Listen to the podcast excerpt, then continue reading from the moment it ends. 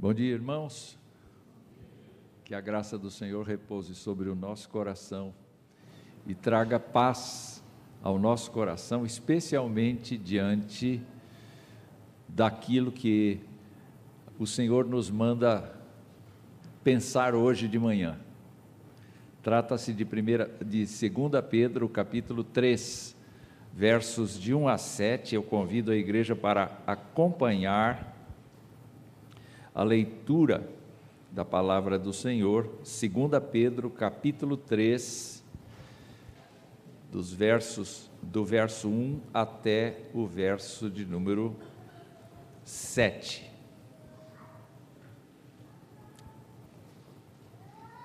E assim diz a Escritura: Amados, esta é agora a segunda carta que escrevo a vocês em ambas, procuro com lembranças despertar a mente esclarecida de vocês, para que se lembrem das palavras que anteriormente foram ditas pelos santos profetas e também se lembrem do mandamento do Senhor e Salvador que os apóstolos de vocês lhes ensinaram.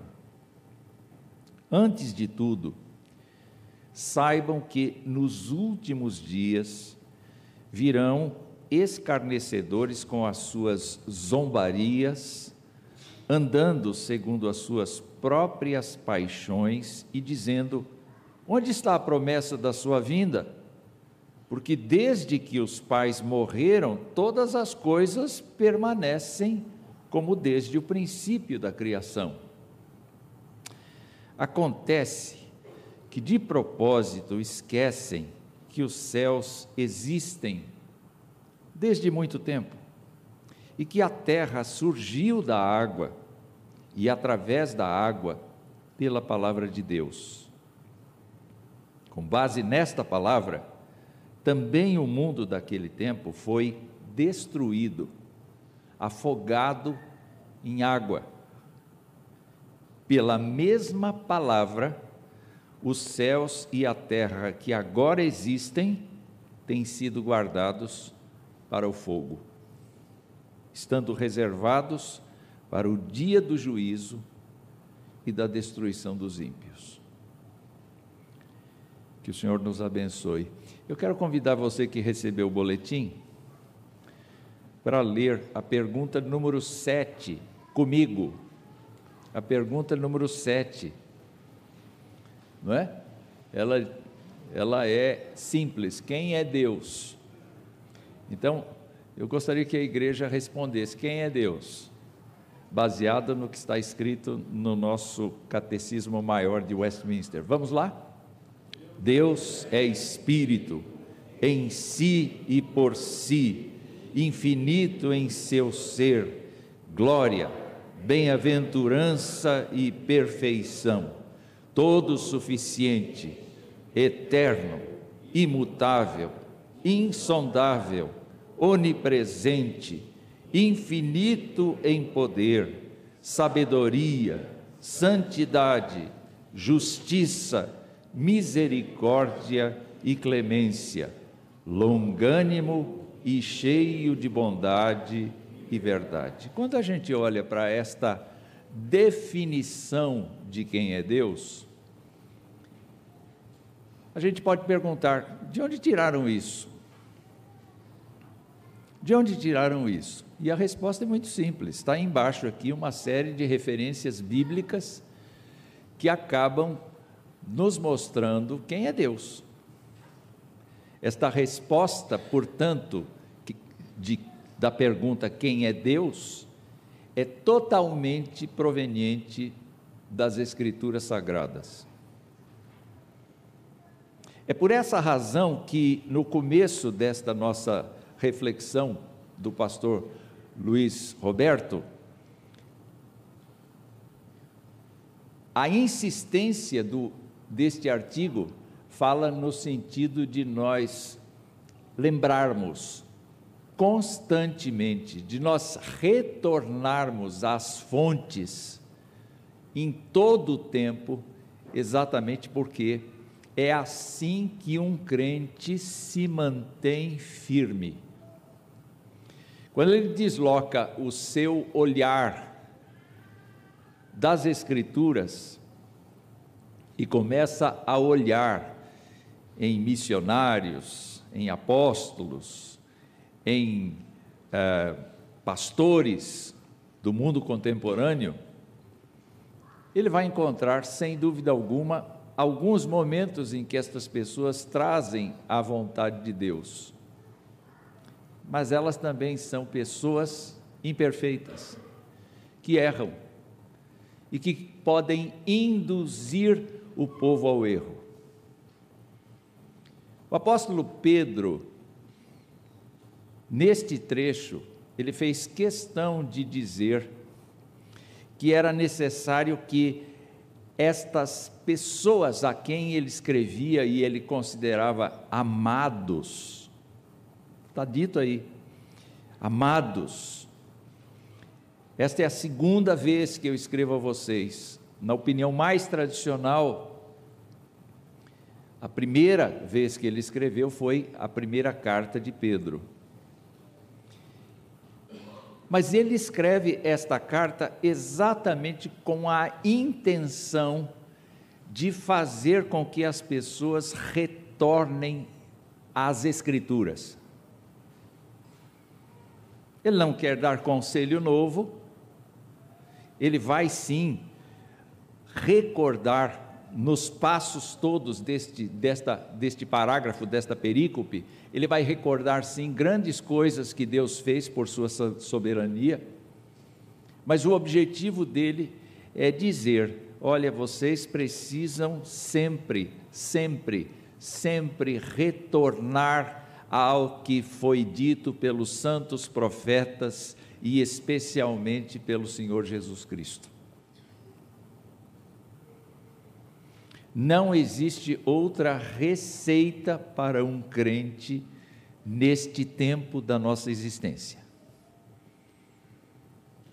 Os nossos antepassados tiveram os seus próprios problemas para enfrentar, e nós estamos tendo os nossos problemas para enfrentar nesta no tempo que vivemos.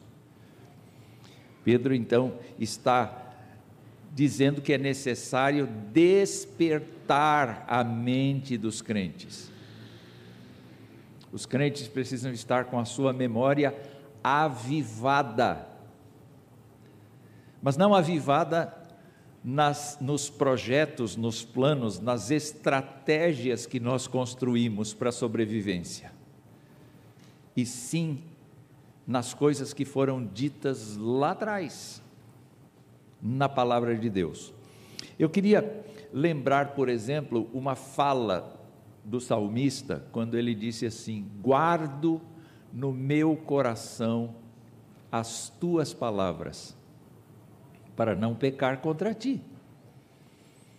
Para que não haja dis, dissonância entre aquilo que o Senhor tem me dito o tempo todo e aquilo que eu estou sentindo, percebendo, desejando, querendo. É necessário que um crente humildemente se coloque debaixo das asas do Senhor constantemente. É por isso que a ideia que, especialmente, o Antigo Testamento nos traz, especialmente os Salmos nos trazem, é da gente buscar refúgio debaixo das asas do Senhor, é da gente viver na rocha, é da gente viver na solidez do que Deus propõe.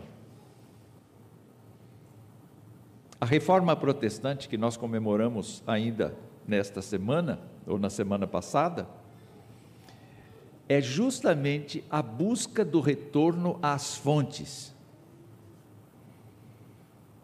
Nós precisamos então trabalhar a ideia de que nós não estamos seguros se o nosso evangelho é vivido sem o uso da palavra de Deus, porque a soberania de Deus se manifesta pela palavra de Deus. É claro que o Espírito Santo nos ajuda. É claro que o Espírito Santo nos fortalece para aprendermos o que significa a Escritura. Esses dias atrás, conversando com um, prestador de serviço, eu dizia assim: sabe como é que você começa a gostar da Bíblia? Sabe como você consegue entender a Bíblia? Começa pelos evangelhos. Aprende a história de Jesus Cristo. Depois disso, você vai para os apóstolos e você vê como os apóstolos trataram do que Jesus Cristo ensinou. E depois disso você vai para o Antigo Testamento e aí você começa a descobrir tantas e tantas profecias que foram faladas pelos profetas a respeito da pessoa de Jesus Cristo. A Bíblia conta a história do nosso Salvador.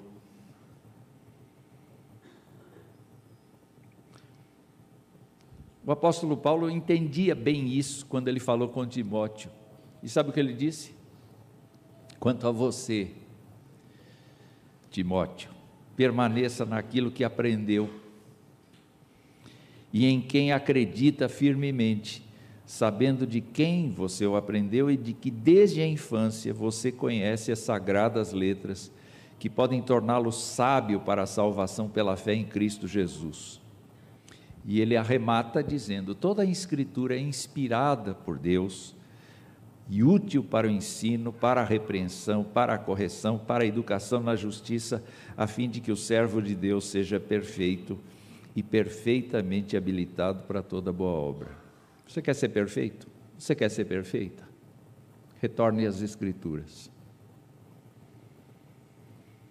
Dependa das Escrituras porque é nas Escrituras que a soberania de Deus, a graça de Deus, o amor de Deus, a misericórdia de Deus estão impressas. E é ali que você percebe o seu tamanho e o tamanho de nosso Senhor. Uma segunda coisa que vemos a partir do verso 3 é que o apóstolo Pedro não esconde o fato de que a igreja os amados a quem ele escreve, a igreja vai viver sob pressão o tempo todo. Nós somos livres no país para expressar a nossa crença. Entretanto, isto não é real. Ainda que haja leis protegendo a igreja, no dia a dia, no cotidiano da nossa existência, nós vamos nos envolver com pessoas que ridicularizam a fé. Pedro escreveu: saibam que nos últimos dias virão escarnecedores com suas zombarias. Últimos dias aqui não é o século 21, mas últimos dias compreende o período desde a ascensão do Senhor até o dia em que ele vai voltar. É assim que os apóstolos entendem a expressão últimos dias. Então, os nossos ancestrais viveram os últimos dias. Nós estamos vivendo os últimos dias. Nossos filhos e as gerações, enquanto Jesus Cristo não voltar, vão viver os últimos dias. E nesse extenso período de tempo, haverá escarnecedores para todo gosto. Haverá gente que despreza, haverá gente que desconhece, haverá gente que insulta, haverá gente que efetivamente quererá o mal dos crentes. A Bíblia não esconde isso, não. E o pior, o mais dramático, é que muitos dos falsos mestres que vão surgir, dos escarnecedores que vão surgir, estão aqui dentro. Estão dentro da igreja visível. E nós só podemos identificá-los quando eles começam a ensinar aquilo que não está aqui. Portanto, existe uma coerência entre o crente constantemente examinar as Escrituras para não sair dos trilhos da fé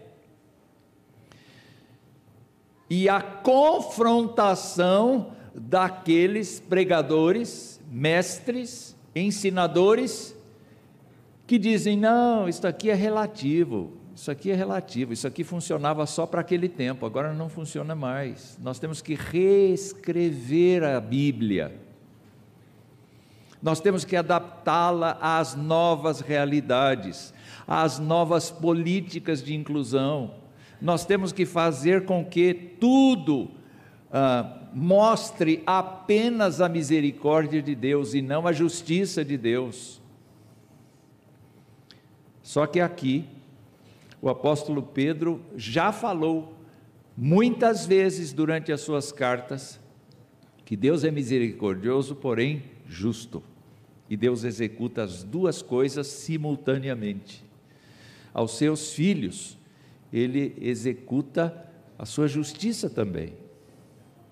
Ele nos disciplina também porque ele nos ama. E é por isso que ele permite que escarnecedores com as suas zombarias cheguem até nós e andando segundo as suas próprias paixões, confrontem a nossa fé porque a questão é bem essa. Desde que o mundo é mundo, alguma coisa mudou? É a pergunta deles. É a pergunta daqueles que se diziam. Nada mudou. O ser humano continua evoluindo. O ser humano continua se aperfeiçoando. O ser hum... nada vai acontecer. Não existe nada além disto aqui que nós enxergamos com os olhos físicos. Essa é a tese.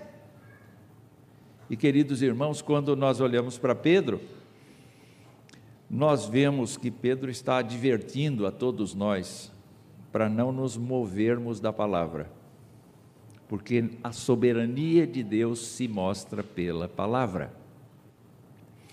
Então, eu, eu, eu trago para vocês uma fala do Senhor Jesus Cristo lá no sermão escatológico de Mateus, capítulo 24, porque Jesus disse assim: tenham cuidado para que ninguém os engane.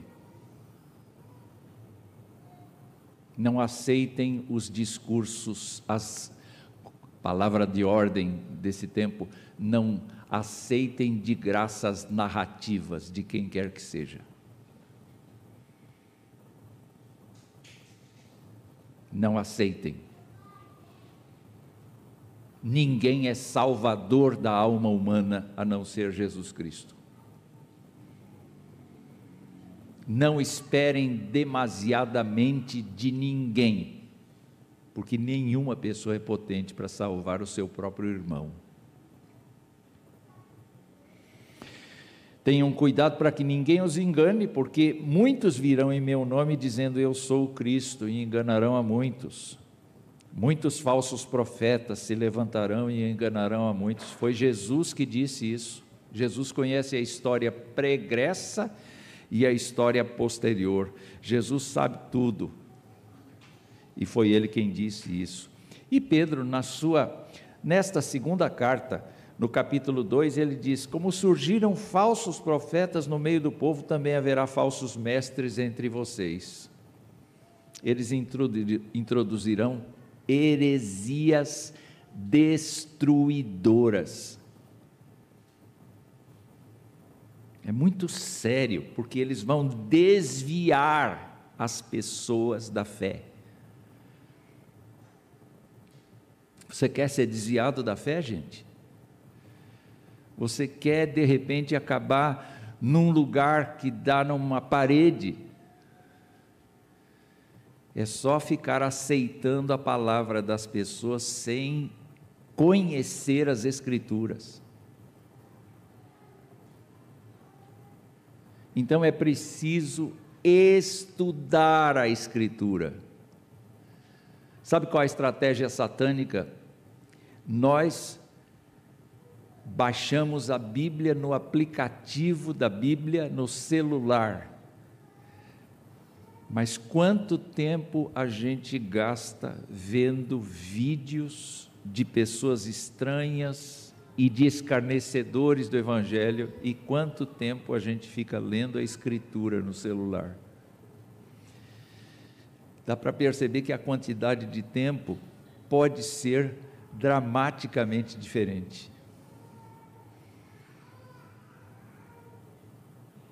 Não é verdade? Cabeças concordando.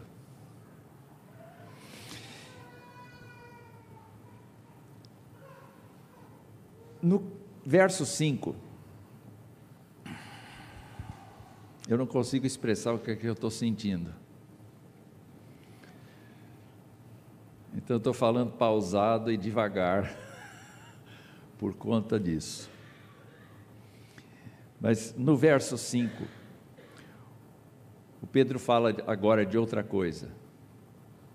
Ainda se referindo aos, aos hereges, ainda se, se referindo aos escarnecedores, ele diz que de propósito esses escarnecedores esquecem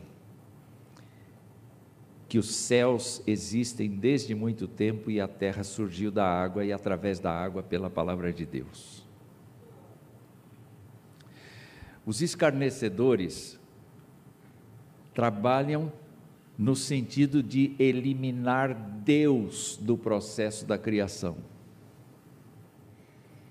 E vocês, nós, povo do Senhor, nós somos, por convicção, criacionistas. Nós não podemos abrir mão, nem que os professores das classes, das escolas dos nossos filhos exijam a explicação de teorias que, que os seres humanos inventam. Nós temos que, desde pequenininhos, incutir na cabeça dos nossos filhos que Deus criou todas as coisas. Para Pedro, isso é uma coisa tranquila. E Deus criou todas as coisas, e em dado momento ele determinou que houvesse separação das águas e a, o surgimento da terra seca. Como é que água encolhe? Eu não sei como água encolhe porque para mim a água expande. Se alguém constrói alguma coisa mal feita e coloca água, o que, que acontece? Ela vaza. Ela não é segura, ela não segura nada. Quer dizer, nada segura água. Eu me lembro da minha infância, nós morávamos numa casa próxima do rio. E nas maiores enchentes do rio Tamanduateí, a água chegava até poucos metros da nossa casa, não chegava na nossa casa, mas as pessoas que estavam daqui até o rio sofriam com as, com as enchentes. E eu me lembro que muita gente colocava um trilhozinho na porta, no batente da porta, e colocava madeira para tentar impedir a água chegar. Não conseguia, porque a água invadia tudo. Agora, imaginem a soberania de Deus ao coordenar a criação e agora ao coordenar aquilo que Pedro está lembrando muito bem, que é a questão do dilúvio. O que é o dilúvio? O dilúvio é um exercício da justiça de Deus, do ponto de vista espiritual, mas do ponto de vista físico, o que é o dilúvio? O dilúvio é água. Você que está contida nos limites, saia dos limites. É Deus falando com a natureza, com a sua criação e Deus impondo aos ignorantes, aos rebeldes, aos homens desafeiçoados daquela geração, daquele tempo, Deus estabelecendo que a vida deles toda seria sumariamente ceifada por conta de uma ordem dada à natureza. Deus tem o poder de tratar com a natureza, de fechar as portas da água e de abrir as portas da água. Fico pensando, como eu gostaria de ter essa palavra de ordem quando alguma coisa em casa entope e a água transborda. E eu dissesse para a água: água, volte ao seu lugar. Eu não tenho esse poder. Pelo contrário, eu ponho pano, eu ponho tudo quanto é coisa possível para conter a água. Mas o Senhor diz: água volte. E com ela leve a vida de todos aqueles que me negaram. Pedro faz questão de lembrar isso, meus irmãos. Pedro faz questão de dizer: olha, tudo isso aconteceu não foi porque de repente houve um evento meteorológico. Pedro não está preocupado em explicar cientificamente o que aconteceu. Simplesmente está dizendo: Deus disse e pronto. Deus mandou e pronto. Deus desmandou e pronto. E ele diz: de propósito, os escarnecedores esquecem disso. Mas tem uma última palavra que ele diz aqui. E Jesus Cristo considerou histórico esse, esse fato do dilúvio, quando disse assim: a respeito daquele dia e hora no futuro, ninguém sabe, nem os anjos do céu, nem o filho, senão o Pai Pois assim como foi nos dias de Noé, assim será também a vinda do filho do homem. Pois assim como nos dias anteriores ao dilúvio, comiam, bebiam, casavam-se, davam-se em casamento, até o dia em que Noé entrou na arca e não o perceberam, até que veio o dilúvio e os levou a todos, assim será também a vinda do filho do homem. E Pedro então pega esta fala de Jesus pega outras falas de Jesus e diz assim: pela mesma palavra que Deus deu para abrir as comportas da terra e para fechar as comportas da terra, pela mesma palavra, os céus e a terra que agora existem têm sido guardados para o fogo. De enchente a gente não morre. Não é o fim do mundo a enchente. É um fogaréu. Agora é fogo. Mas é interessante pensar o seguinte: que esta ideia não é de Pedro, ela é profetizada por Isaías, ela é profetizada por Sofonias, ela é repetida pelo apóstolo Paulo. Aquele dia não será um dia em que os vulcões vão explodir.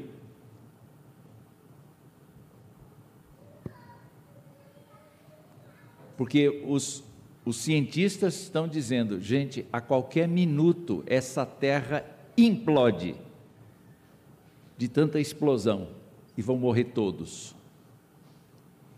Não é por aí. Outros dizem assim: olha, as nações vão se confrontar e o armamento bélico das nações está tão poderoso que eles vão destruir a humanidade. Não é assim. O fim de todas as coisas não será providenciado, nem será uma capacidade do homem, não será o ser humano que vai acabar com tudo. É o Senhor que vai acabar com tudo. E o apóstolo Pedro diz o quê?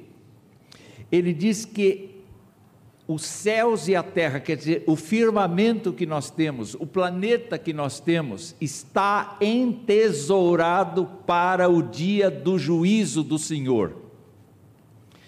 É aquele momento em que o Senhor decide: vamos parar tudo e agora vamos executar o juízo de Deus. E o juízo de Deus é fogo, porque Hebreus nos diz que Deus é um fogo consumidor. Esse fogo não será igual para todos. Quando a gente pensa no fogo do Senhor, não, a gente tem que ver vários fogos que aconteceram na história. Por exemplo, para Sodoma e Gomorra, como é que foi o fogo? Foi fogo de juízo, veio fogo do céu, veio fogo, veio enxofre dos céus. Não tinha nenhuma fonte de, de enxofre naquela região. Hoje você vê alguns vídeos a respeito de, da região de Sodoma e Gomorra, e o que, que você vê? Montanhas e montanhas de sal e enxofre. E nenhum registro de vida ali. Então o fogo foi de juízo para Sodoma e Gomorra. Mas a Bíblia nos mostra, por exemplo, um fogo que aconteceu na sarça. O fogo ardia e não queimava a planta. Nós podemos nos lembrar que Deus se manifestou para o povo em peregrinação, colocando sobre o povo de dia uma nuvem e de noite, o que que colocou? Uma coluna de fogo. E esse fogo andava. Ele não era provocado por chama nenhuma da terra. Ele não saía do matinho que Moisés reunia.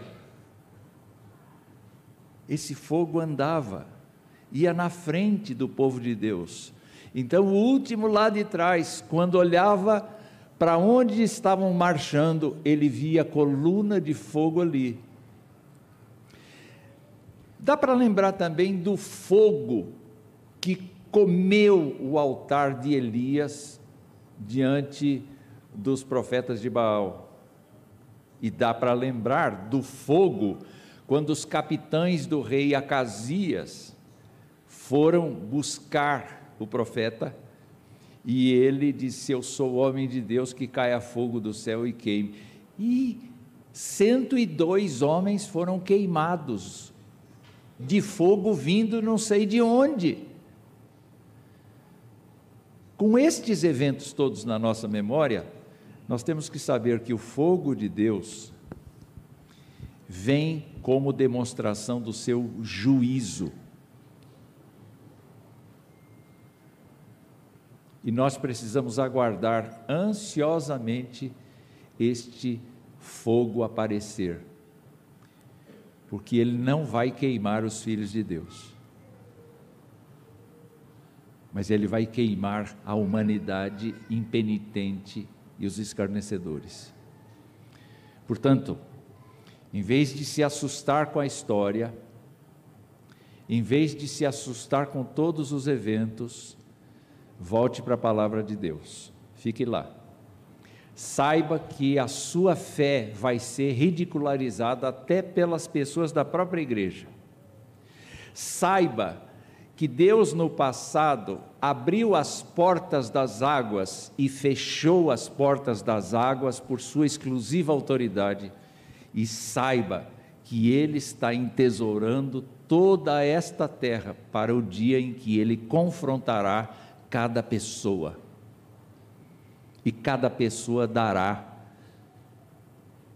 satisfação de si própria, não vai haver quem defenda, a não ser Jesus Cristo defendendo a sua igreja. Enquanto isso não acontece, irmãos, vamos pensar no sacrifício de Jesus Cristo por nós e dar louvores ao Senhor.